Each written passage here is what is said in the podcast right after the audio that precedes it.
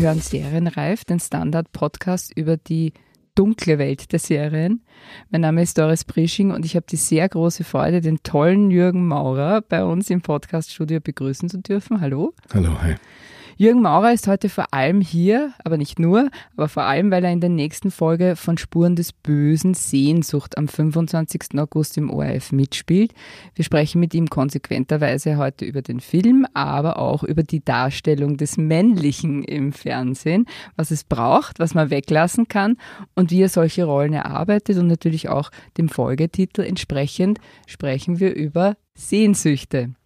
Äh, ich muss jetzt noch äh, eine Spoilerwarnung muss ich aussprechen. Es gibt äh, wahrscheinlich schon Details über Spuren des Bösen über diese Folge, die eben wie gesagt am 25. August im ORF zu sehen ist. Wir reden sicher über Details, wir reden vielleicht sogar über den Schluss. Wer also darüber nichts wissen will, schaut zuerst Spuren des Bösen, Sehnsucht und kommt nach getaner Arbeit gerne wieder hierher zurück. Zu Jürgen Maurer kann ich sagen, äh, er stammt aus Klagenfurt. Ähm, er hat äh, schon viele Rollen gehabt. Er hat schon ganz viele verschiedene Rollen gehabt. Er war von 1997 bis 2012 Ensemblemitglied des Wiener Burgtheaters. Zuletzt äh, können wir sagen, wir Serien-Junkies, wir Freunde der Serien, kennen ihn auf jeden Fall aus den Vorstadtweibern. Wir kennen ihn aus M Eine Stadt sucht einen Mörder und wir kennen ihn aus der Netflix-Serie Parfum. Ähm, die Spuren des Bösen, um noch dazu was zu sagen, ist eine Reihe des, äh, von ORF und äh, ZDF. Die äh, Drehbücher schreibt äh, Martin Ambosch, äh, Regie führt Andreas Bochaska. Wir stehen bei der Folge Nummer 8 und äh, Sie, Jürgen Maurer, sind, wenn ich richtig gezählt habe, das vierte Mal jetzt dabei und sind in der Rolle des Dienststellenleiters Gerhard Mesek ein, man muss es so sagen, richtig übler Bursche. Wie spielt man ihn denn, so einen Ungustel vom Dienst? Äh, an und für sich ist der Gerhard Mesek, ähm, war der Gerhard Mesek, muss ich sagen, in meiner Wahrnehmung in den Folgen 2, 5, 2 und 5 kein Ungustel, sondern ein, ein Polizist, der sich mehr oder weniger unwillig von der, äh, von der Hauptfigur dieser Reihe äh, unterstützen lässt, ähm, dass er sich als Ungustel vom Dienst entpuppt hat, war äh, eine Novität de, des siebten Films. Er ist gekippt.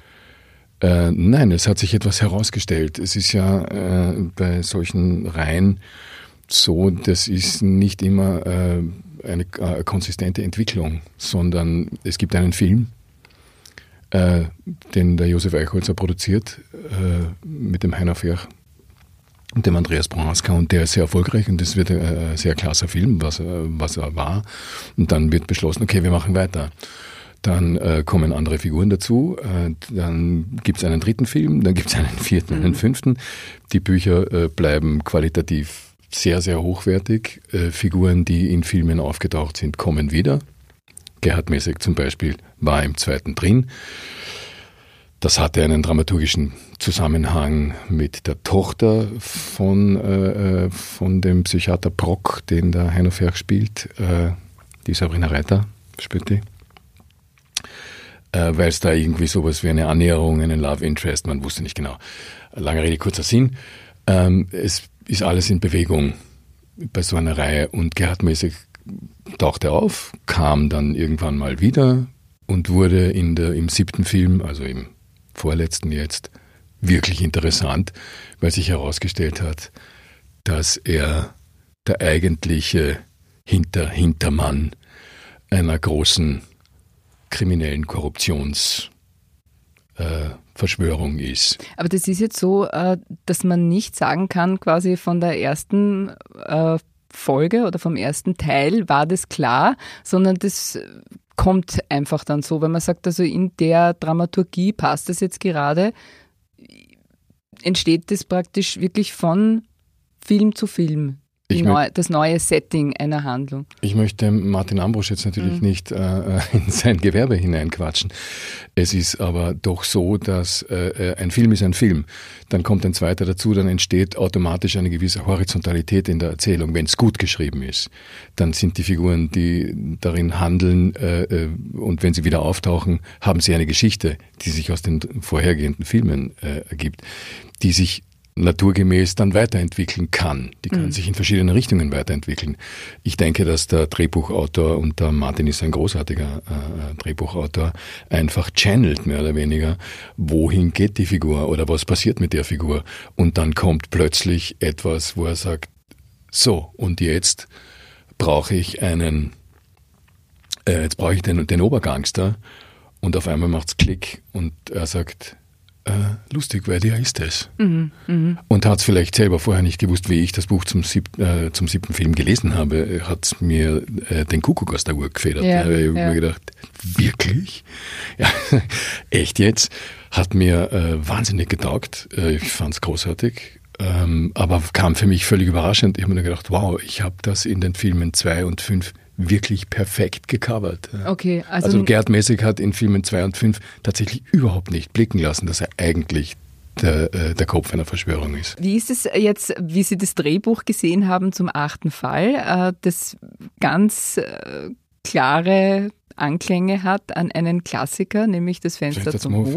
Das war aber auch, das war die Vorlage. Also das aber haben Sie sich nicht gedacht, jetzt ist er total größenwahnsinnig geworden, der, äh, oder sind Sie total größenwahnsinnig geworden, der Ambusch und der Prohaska, sich an so einen Stoff heranzuwagen? Es ist nicht der Stoff, ähm, äh, es ist eine Paraphrase auf diesen Stoff und mhm. ich finde, dass man ein Kammerspiel, wie es das Fenster zum Hof eben ist, mh, mm, äh, dass man sagt, äh, man paraphrasiert das oder man geht damit um mit den eigenen Mitteln ist ein völlig legitimes Kunstmittel. Ähm, jeder, also es wird zitiert im Film, es wird paraphrasiert äh, äh, und äh, wenn jetzt jemand sagt, das raubt der Geschichte, die der Martin da geschrieben hat, die Originalität, dann halte ich das für einen hanebüchenen Blödsinn mit Verlaub. Das hat ja, nie, das hat ja, weiß ich nicht, hat das jemand gesagt? Also Na, nicht, aber, aber äh, die, die, die Frage ist nur sozusagen,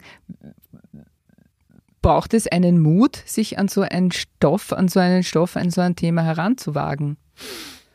Weil man ja eben genau daran gemessen werden könnte, sozusagen. Naja, das, Oder es eben dann eben quasi kommt, der Vorwurf. Na ja. gut, das will man nicht hoffen, weil es gibt korrupte Polizisten äh, äh in der, in, also ich weiß nicht, äh, äh, es gibt Beispiele von korrupten Polizisten in der Filmgeschichte, wo, wo ich sage, dann darf ich sowas nicht spielen wenn ich sage, ich musste mich messen mit, äh, mit Jack Nicholson, Al Pacino äh, und Konsorten, äh, wenn ich darüber nur eine Sekunde nachdenke, brauche ich mich gar nicht vor die Kamera stellen. Es geht ja um meine Arbeit und um, äh, um meine Interpretation einer Sache. Man muss wahrscheinlich annehmen, dass es kein gutes Ende mit äh, Gerhard Mesek nehmen wird. Wenn, Aber das weiß man auch nicht so genau. Wenn der Martin Ambrosch und der Andreas Prohaska beschließen, dass Gerhard Mesek als der Oberschurke dieser Reihe zum Schluss einfach lebend den Film verlässt und Richard Brock irgendwo verröchelt in der Ecke liegt, ja. kriegen Sie von mir den Jürgen Maurer Spezialpreis für dramaturgischen Sondermut. Sowas findet aber leider, leider ja. sehr, sehr selten statt. Ja, also auch das ist ein denkbares Ende natürlich. Man sagt, der Böse gewinnt, äh, geht und äh, widmet sich seinen Machenschaften weiter. Das, heißt, Sie haben hier jetzt Ihren Wunsch ausgesprochen. Man das ist eine Möglichkeit. Fragen, gesagt, ob Sie ihn hören werden. Ich finde es ich find's extrem. Also ich mag sowas einfach, wo man dann, wenn, wenn man vom Fernseher sitzt und sagt, was? Wie bitte? Nicht wirklich, oder? Mhm. Das mag ich einfach, wenn man so äh, äh, plötzlich gegen eine Mauer gefahren wird äh, von einer Geschichte. Äh. Aber ich habe äh, den Film gesehen und ich möchte das ansprechen, ja. Und zwar äh, die Konstruktion des Falles, ja, des, der, der Auflösung, ja, Ist es nicht ein bisschen irgendwie, wie soll man sagen, ja, ein bisschen sehr weit hergeholt? Also sozusagen, die zwei haben den Fall jetzt, die zwei haben den Mord begangen aus voller Absicht. Es schaut aber nicht so aus, weil wie der Brock das beobachtet, dann sieht er eigentlich, dass das mehr oder weniger im Affekt passiert. Äh, dann ist es auch so, dass die zwei das gemacht haben, eben wie gesagt, in voller Absicht, weil sie so vorbeugend schon äh, den Fall äh, nicht eintreten lassen wollten, dass die Leihmutter irgendwann einmal Ansprüche erhebt. Ist es nicht irgendwie ein bisschen, ich weiß nicht? Naja, äh, ein bisschen, ich weiß nicht, alles Mögliche. Also ich meine mal, jetzt von Plausibilität zu sprechen, wie plausibel etwas ist oder nicht, äh, müssen wir uns nur die österreichische Tagespolitik anschauen, dann wissen wir, äh, äh, wie unplausible und äh, unfassbare Dinge. Äh, okay, Sie müssen jetzt nicht unbedingt passieren. gleich das Totschlagargument bringen. Na, das ist nur einfach das Intensivste, das mir einfällt. na, äh, aber die andere Sache ist auch noch die, also das ist schon richtig, ja, so realistisch und so weiter und so fort kann, soll, kann und soll nicht der Anspruch eines fiktionalen Films sein oder einer Serie. Plausibilität ist schon, ein, ist schon eine Forderung, die ich an eine Geschichte, schon, ja. die ich an eine Geschichte stelle, sage, wenn das völlig unplausibel ist, dann möchte ich es, dann interessiert es mich mhm. nicht. Wer sagt, also das hat sich dann jemand äh, aus den Fingern gesogen. Ähm, dass der, äh, der Martin Ambrosch äh, in seinen Geschichten hin und wieder die Kurve mit hoher Geschwindigkeit nimmt, ähm, rechne ich ihm hoch an, weil dadurch die Geschichten dramaturgisch äh, mhm. relativ viel, äh, also relativ viel Kurve haben. Und bei einer, bei einer Kriminalgeschichte ist es halt dann oft so, dass man die Sache mit den Holzwegen und wie weit legt man einen Holzweg aus, um den Zuschauer äh, in die Richtung zu bewegen, aha, ich, weiß, ich antizipiere dieses und jenes, um ihn dann zum Schluss doch wieder äh, äh, zurückzuholen dass, sagen wir mal, die, die Länge dieses Auslegers äh, für den einen oder anderen Zuschauer mal zu weit ist und dass er sagt, also von dem Holzweg mich zurückzuholen äh, äh auf eine Abzweigung viel weiter vorne, mag ich jetzt nicht, möchte mich jetzt nicht mehr zurückbewegen. Das ist jetzt unplausibel. Das kann schon sein. Das, sind das ist der Preis der Spannung, so quasi, die man, die man eingehen muss. Manchmal ja. ist es so und ich habe das auch öfter, dass ich mir denke, na geh, äh, pff, das ist mir jetzt zu oder mhm. das ist ein bisschen weit hergeholt. Die andere Sache, die ich noch anmerken möchte, ist, dieses Setting, dass der Brock im Rollstuhl sitzt und dann kommt eben eine äh, Beraterin oder eben halt eine Kollegin, eine Berufskollegin, die äh, zum einen viel, viel jünger ist als er, äh, wo sich dann eben sozusagen die äh, Spannungen ergeben und wo es dann eben auch äh, zu einer, äh, zu einer, wie soll man sagen, also zu einer nicht sichtbaren Sexszene kommt die aber vor dem Hintergrund auch passiert, und da habe ich mich schon auch ein bisschen gefragt, muss ich Sie jetzt äh, fragen. Äh, sie sagt nämlich, äh, ja, also sie hat eigentlich eine lesbische Beziehung seit Jahren und die ist jetzt aber vorbei und sie möchte jetzt endlich einmal wissen, wie sich ein richtiger Kerl anfühlt. Ja? Und dann denke ich mir schon, ähm, ist das jetzt wirklich, habe ich das jetzt wirklich so gesehen? Was sagen Sie zu solchen ähm, dramaturgischen Ideen? Äh, mal abgesehen davon, dass sie nicht von mir stammen, äh, kann ich im Urteil zweierlei dazu sagen, was Sie gerade bemerkt haben. Das erste, dass dem äh, weidlich mit 50er äh, äh, Richard Brock alias Heino Ferch eine wesentlich jüngere Frau äh, vor die Nasen gesetzt wird, finde ich degutant und das finde ich in dem ganzen Geschäft dauernd blöd. Das geht mir auf die Nerven seit Jahren und äh, äh, ich habe auch schon in eigenen Projekten interveniert, wenn, wenn man mir eine Ehefrau vorsetzen wollte, die 38 oder 35 war, wo ich gesagt habe, das ist ein Blödsinn, ich bin 52, gibt es mir eine Frau im, im relevanten Alter, sonst könnt ihr es vergessen. Das ist ein Fehler, den dieses Geschäft, der diesem Geschäft anhaftet. Es wird 50, 60-jährigen Männern werden regelmäßig mit 30erinnen äh, äh, zugeordnet, was ein Gesells also ein, ein, ein unsinniges, äh, vertrotteltes Bild äh, abgibt äh, gesellschaftlich, was jede Frau jenseits der 40 oder 45 dazu bewegt, äh, in, in Panik zu verfallen, weil sie nimmer attraktiv sein soll, das, wie gesagt, das ist unsäglich. Es geht mir extrem auf die Nerven. Äh, es gibt so wahnsinnig viele großartige, tolle, wunderschöne, äh, erotische äh, Kolleginnen, die sind 50, 55, 60. Das ist, äh, äh, ich weiß nicht, was das, was diese Praxis ausgelöst hat oder warum. Wahrscheinlich, weil, weil es doch auch ein männlich dominiertes Business ist und weiß ich nicht. Also das ist furchtbar. Und wenn dann jemand schreibt, äh, einem Frauencharakter so einen Text zuschreibt wie ich bin eigentlich lesbisch oder ich habe jetzt lange mit einer Frau zusammengelebt und jetzt muss ich mal einen Mann, einen Mann ausprobieren, kann man natürlich sagen, ja, es ist eine, es ist eine plumpe Männerfantasie vielleicht. Oder warum muss man da jetzt plötzlich originell sein? Weiß ich nicht, was dem Martin eingefallen ist. Vielleicht äh, wollte er ironisch sein und wir haben es nicht, oder ich habe es nicht verstanden. Ich kann es nicht sagen. Ich, ich, ich, weiß es nicht. Ähm, die hätte auch eine, hätte vielleicht ist sie bisexuell. Warum man so einen Charakter plötzlich bisexuell prädefinieren muss, weiß ich nicht. Das, vielleicht hat der Martin sich gedacht, das Weiß ich nicht. Äh, wahrscheinlich hat, fand das einfach, mhm. vielleicht hat ihm, die Geschichte hat ihm das so erzählt und der hat es halt so aufgeschrieben. Okay.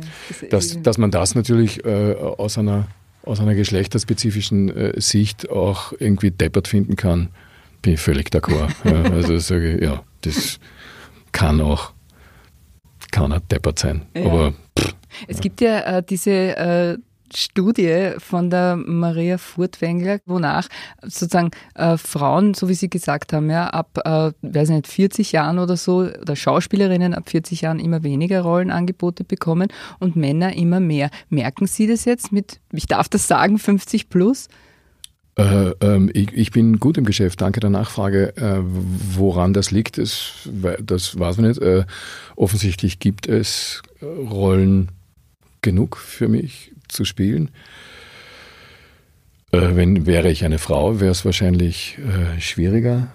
Äh, das, das ist, pff, wie soll ich sagen, äh, man, man äh, aber haben Sie, wenn Sie eine Rolle angeboten bekommen, ja, äh, haben Sie da Mitspracherechte jetzt? Eben wenn Sie so, so wenn Sie sagen, hat es diesen Fall gegeben, äh, sagen Sie, es ist völlig unrealistisch, ich möchte jetzt eine äh, haben, die oder eine, eine, weiß nicht, was auch immer es die Rolle dann erfordert, quasi, die eben nicht die, so wie Sie vorhin gesagt haben. Und äh. wird es dann gehört oder muss man dann diskutieren? Man muss immer diskutieren. Äh, äh, man hat auch kein Mitspracherecht als Schauspieler, nicht wirklich. Also man kann als Protagonist natürlich sagen, Freunde, wir müssen reden über dieses und jenes und äh, hat man ein anderes Standing als jemand, der nur einfach auf Durchmarsch ist im Projekt. Ich habe drei Filme gedreht mit der MR, englisch, deutsch, österreichische Koproduktion. Er nennt sich Wiener Blatt äh, äh, und da spiele ich einen Wiener Polizisten um die Jahrhundertwende, der eine traumatische Familiengeschichte hat, Kind verloren, Trennung. Und da haben wir tatsächlich für den einen Film, wo seine, äh, seine Frau, die ihn verlassen hat, zurückkehrt. Äh, und da ist diesen Film kurz da und dafür haben wir äh, Kolleginnen gecastet und da waren drei Kolleginnen beim Casting und es waren zwei eben Mitte, Ende 30 und eine war Gott sei Dank Mitte 40.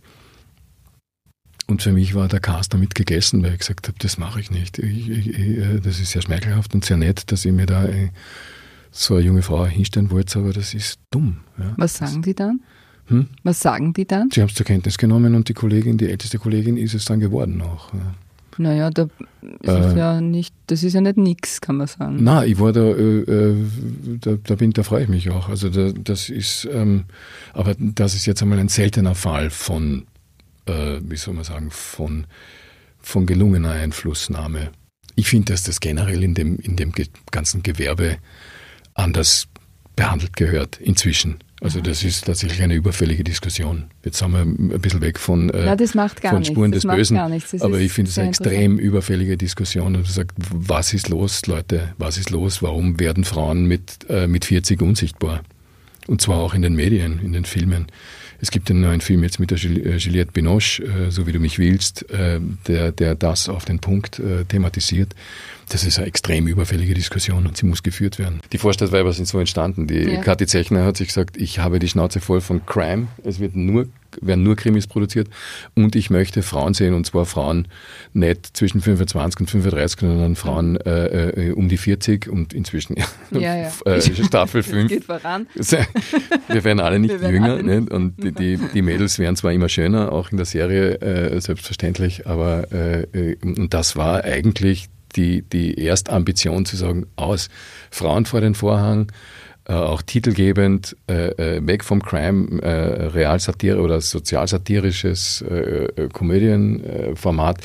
und wie man gesehen hat, hat es gemacht Bang und das stand tatsächlich blockbusterös irgendwie plötzlich in der, in der Medienlandschaft. Ja, dank, äh, dank auch Ihrer Beteiligung, kann man sagen, oder? Gut, dass diese Frauen Männer haben. Äh, naja, sie haben unser, ja nicht irgendwelche Männer, kann man sagen. Ja, ne? ja. Das sind ja nicht irgendwelche. Nicht? Ja, also besonders Ihre ist ja ein Spezialfall, kann man sagen, oder? Ja, der Schwarsche Schneider ist, äh, wie ich die, wie ich die Vorstadtwerbe die erste Staffel gelesen habe, die Bücher gelesen habe, habe ich mich draufgesetzt auf diese Rolle und habe den Uli Bree äh, angerufen in, in Mirming in Tirol und habe gesagt, du, ich möchte diesen Georg Schneider spielen. Ich habe gesagt, Georg Schneider, du? Du als äh, Testost Testosteroniker äh, möchtest, und ich habe gesagt, unbedingt, lass mich bitte, ich muss das. Der wollte mich eigentlich den, äh, eine von den anderen Rollen spielen lassen, oder so hat er sich das gedacht beim Schreiben.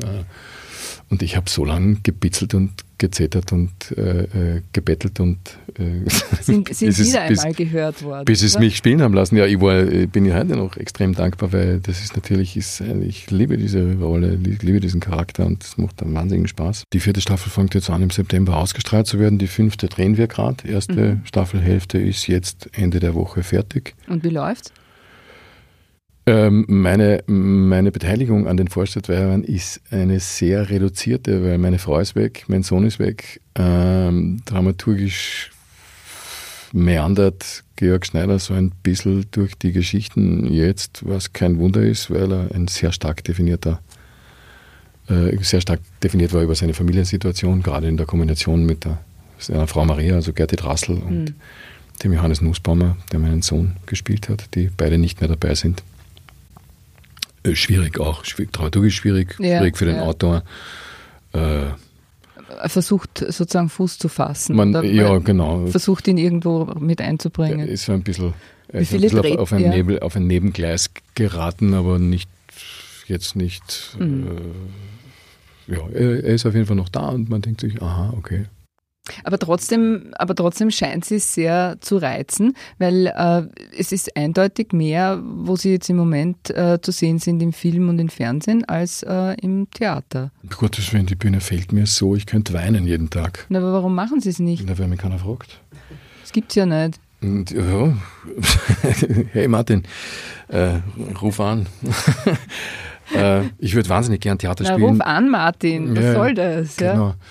Haben Sie es bereut, dass Sie, oder war das eine eigene Entscheidung übrigens? Entschuldigung, das weiß ich nämlich nicht, der, der Abgang vom Burgtheater. War das äh, von Ihnen, ist es von Ihnen ausgegangen oder ich glaube, es war Matthias Hartmann? Es war, es war äh, ähm, semi-autoaggressiv eigentlich. Äh, ich, hab, ich war 16 Jahre äh, Ensemblemitglied und hatte zwei Jahresverträge und der letzte Vertrag mhm. wäre, die letzte Verlängerung wäre gewesen, äh, meine Unkündbarkeit am Haus, weil ich der letzte nach Beamtengesetz äh, engagierte Schauspieler war tatsächlich, historisch. Mhm. Äh, und ich habe dem Sebast, äh, dem Matthias, Entschuldige Sebi, äh, dem Matthias Hartmann, mit dem ich jetzt nicht so viel Überschneidung hatte, äh, eben, wie gesagt, autoaggressiv äh, gesagt, du Matthias, wenn du mich noch einmal verlängerst, bin ich unkündbar. Ich möchte nicht, dass dir das zufällig passiert, weil, weil du es nicht im, im Blickwinkel hast. Äh, äh, also bitte sei dir dessen bewusst. Wenn du mich nicht, nicht verlängerst, dann bin ich äh, ab nächsten Vertrag Wie oft unkündbar. haben Sie sich selber schon abgewatscht für diese Überhaupt nicht, kein einziges Mal. Nein, nein, nein, nein, nein, nein, nein. Äh, ähm, das, na, na, na, das hat tatsächlich was damit zu tun. Hat man Knochen hinten drin, ja oder nein?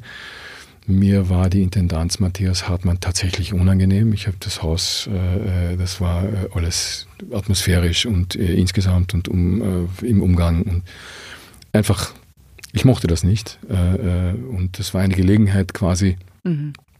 dem, der ganzen Angelegenheit ein bisschen Speed äh, ein bisschen Geschwindigkeit zu verleihen, mhm. zu, mhm. dem, dem Intendanten zu sagen, du, wenn du mich verlängerst, bin ich unkündbar.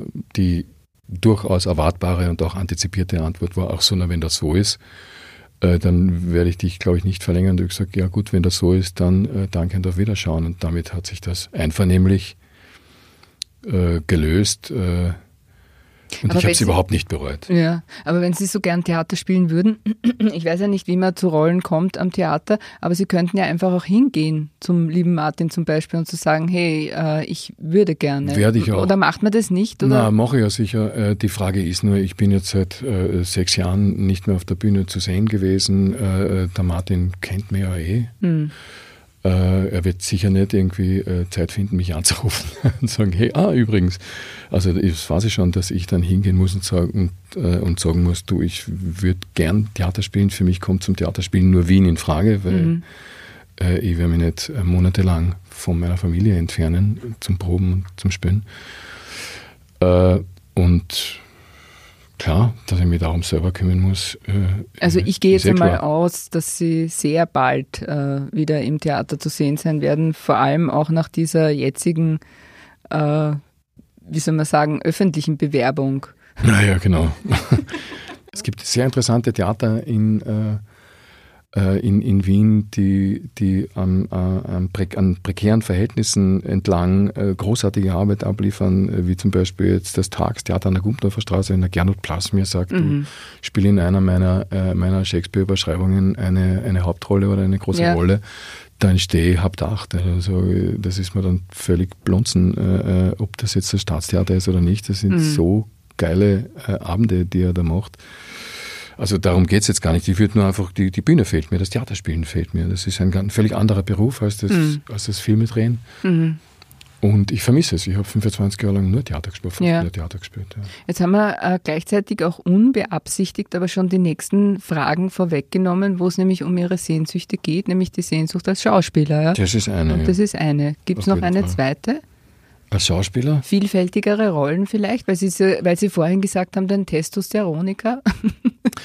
naja, haben Sie selber ins Spiel gebracht? Naja, man wird, äh, man wird auch klassifiziert als Schauspieler und dass ich jetzt, sagen wir mal, nicht in die metrosexuelle Ecke tendiere, ist ja äh, einfach äh, evident. Da kann ich äh, machen, was ich will, möchte ich auch gar nicht. Äh, vielfältigere Rollen? Nein, ich möchte, äh, dass es ich möchte, dass es so bleibt. Ich habe eine hervorragende Agentin, die mich mit äh, hervorragenden Projekten in Verbindung bringt. Ähm, es entwickelt sich kontinuierlich weiter. Die Sachen werden schöner.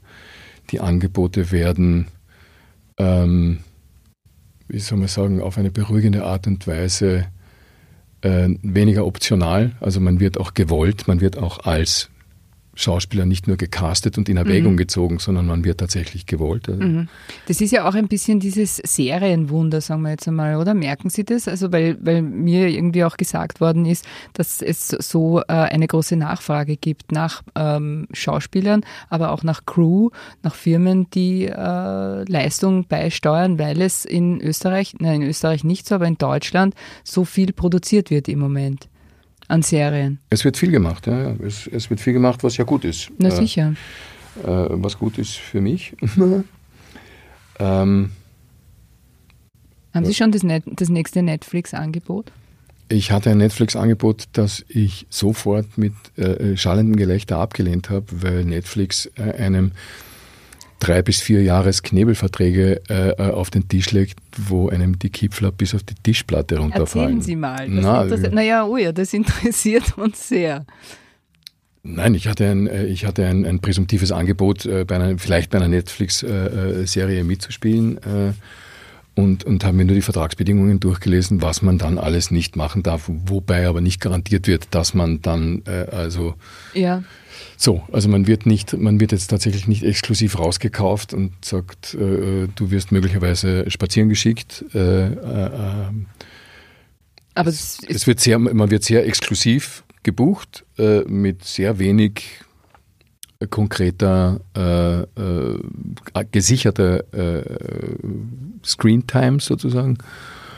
Und ja, das ist ein bisschen also ich habe mich sehr gewundert. Ich, das war also der erste Netflix-Vertrag. Klausel, die sie gewaschen hat sozusagen, oder? Also ja, aber mit, äh, mit verschiedenen Waschmitteln. Ja. Äh, und ich habe ich hab ja ein, ein Gott sei Dank sehr heterogenes Auftragsbild. Äh, ich darf so viele verschiedene schöne Sachen machen, Komödien, äh, äh Drama, Krimi, alles. Äh, und ich werde mich nicht exklusiv wegsperren lassen für eine Netflix-Serie, die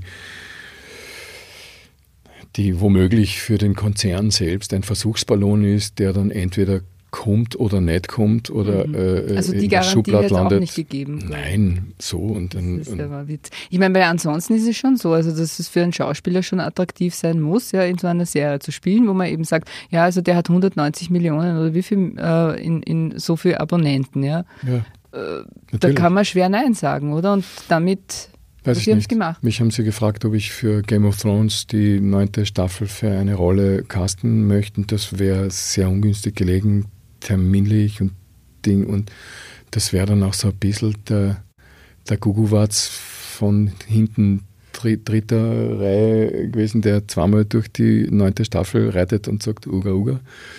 Ist ja wurscht, Game of Thrones, oder? Äh, ja, das ist dann kurz einen Moment, battles an so, dass man Ja, sagt, mich jetzt auch gerade, ja, sage, wenn ich das höre, dass sie das abgelehnt hat. Alter, Game of Thrones und äh, bam, yes, unbedingt. Äh, äh, äh, und, dann, und dann ist es aber realistischerweise am Ende einfach so, dass man sagt, pff, nur damit ich jetzt in Game of Thrones zweimal durchs Bild geritten bin und Uga Uga gemacht habe, tue ich mir das einfach nicht an. Also, da wäre ich anders, glaube ich. Ja, ja. Nein, es, ist, es, kommt schon, es kommt schon auch ein bisschen drauf an.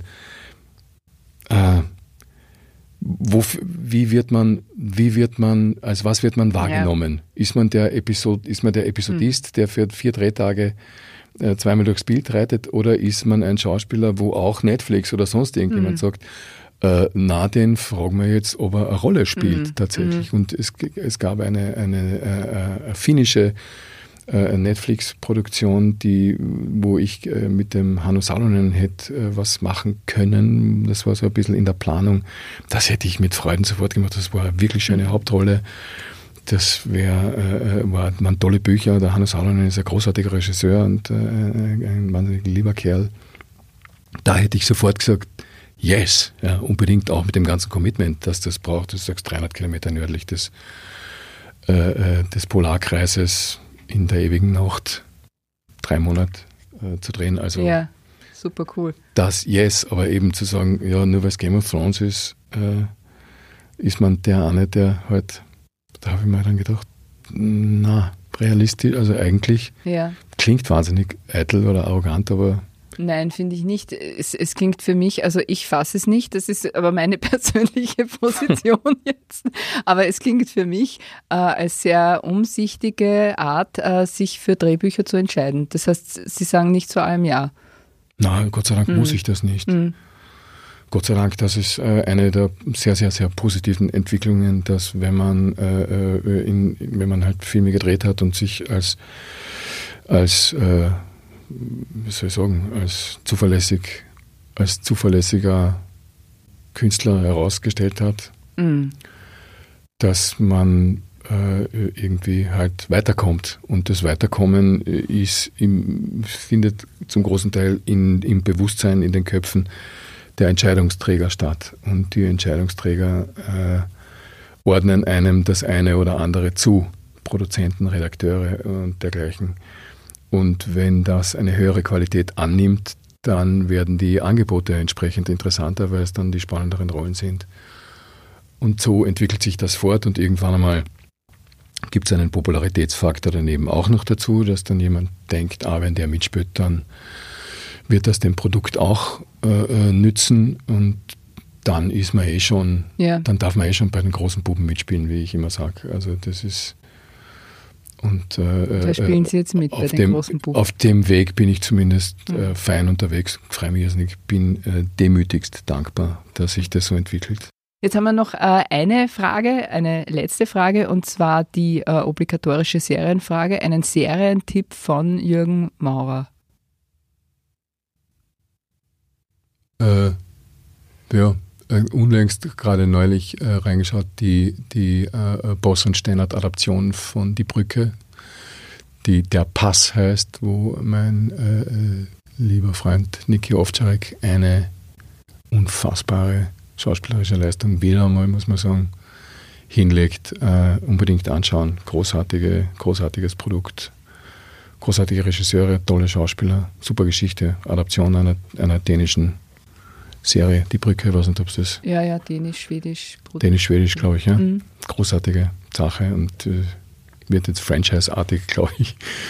Von allen in Von den USA gibt es auch, aber genau es ist jedes Mal gut, ja, muss man sagen. Ja, weil die Geschichte ist Mal, perfekt. Das ist eine großartige Geschichte und äh, äh, äh, das würde ich sehr empfehlen. Ja. Ja. Dann sage ich vielen herzlichen Dank, Jürgen Maurer, für dieses wirklich sehr, sehr interessante Gespräch. Ein Highlight, würde ich sagen, in dieser Reihe. Und das war's für heute von Serienreif. Das nächste Mal sprechen wir über eine Serie, über die im Moment alle reden, nämlich La Casa de Papel, Haus des Geldes auf Deutsch, auch Netflix. Kennen Sie die? Na, na, noch nichts gesehen. Ich bin kein Binge-Watcher, das ist ein Problem. Okay, man braucht länger quasi, um mit einer Serie fertig zu werden. Äh, Ich weiß, wenn ich angefixt bin, dann stehe ich nicht mehr auf, bis ich durch bin und das kann dann mitunter eben Ach so. Tage oder Wochen dauern und Ja. da, davor scheue ich ein bisschen zurück. Alles klar. Gut, äh, dann äh, kommt, äh, wie ich schon angekündigt habe, die, eine Suchtexpertin zu uns, die über eben Alkoholkonsum in Serien, über den übermäßigen Alkoholkonsum in Serien sprechen äh, wird. Das heißt, es bleibt spannend. Den Standard Serienreif Podcast finden Sie auch auf Spotify, iTunes, neuerdings auch bei Google Podcasts und dieser. Melden Sie sich, wenn Sie mitdiskutieren wollen oder schreiben Sie mir doris.preaching.at. Dann sage ich vielen herzlichen Dank, Jürgen Maurer. Danke für die Einladung. Danke fürs Zuhören und bis zum nächsten Mal. Schauen.